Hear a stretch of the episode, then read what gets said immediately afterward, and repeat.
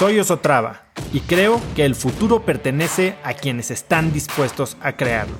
Si estás aquí, estoy seguro de que tú eres uno de esos cracks. Una persona que toma acciones de impacto todos los días, que aprende y prueba cosas nuevas, que ataca sus miedos y sobre todo que vive la vida en sus propios términos. En episodios cortos te presento una serie de preguntas, conversaciones e ideas que te ayudarán a conocer lo que te mueve, ser mejor en lo que haces y vivir una vida más grande.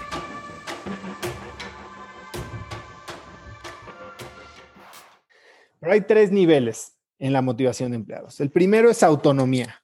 Es gente a la que puedas empoderar y que se sienta realizada con ese empoderamiento, ¿no? O sea, es gente que no, no tengas que estar eh, dándole seguimiento. Obviamente tienes que tener esta base económica y, de seguridad que muchos em, eh, empleados buscan, pero de ahí es autonomía.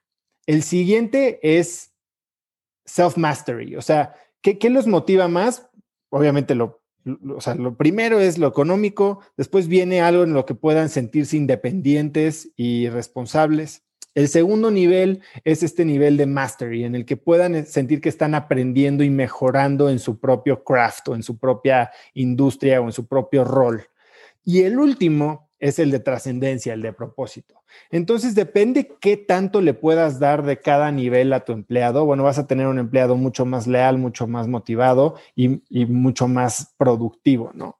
Entonces, hay veces que nosotros nos enfocamos en la base, en darles más dinero, más bonos, más prestaciones. Cuando la realidad es que somos jefes helicóptero, cuando no les estamos dando nada a aprender, sino que siempre les estamos diciendo cómo hacer todas las cosas y que al final no tienen ni idea de por qué lo están haciendo. Entonces, a medida que entendamos estos tres niveles de la motivación, puedes tener empleados mucho más fieles, mucho más leales. Claro que pues los tienes que acompañar y crecer, ¿no? O sea, hay, hay, estas teorías, por ejemplo, de Carlos Muñoz que dice que nunca contrates a nadie que no vayas a ser socio. Está bien, no todo el mundo quiere ser socio. Quieren sentirse autónomos, quieren estar bien remunerados, quieren eh, ser mejores y quieren sentir que están trabajando hacia un bien que a ellos los inspira. Conecta conmigo en Instagram como arroba osotrava y dime qué te pareció este episodio.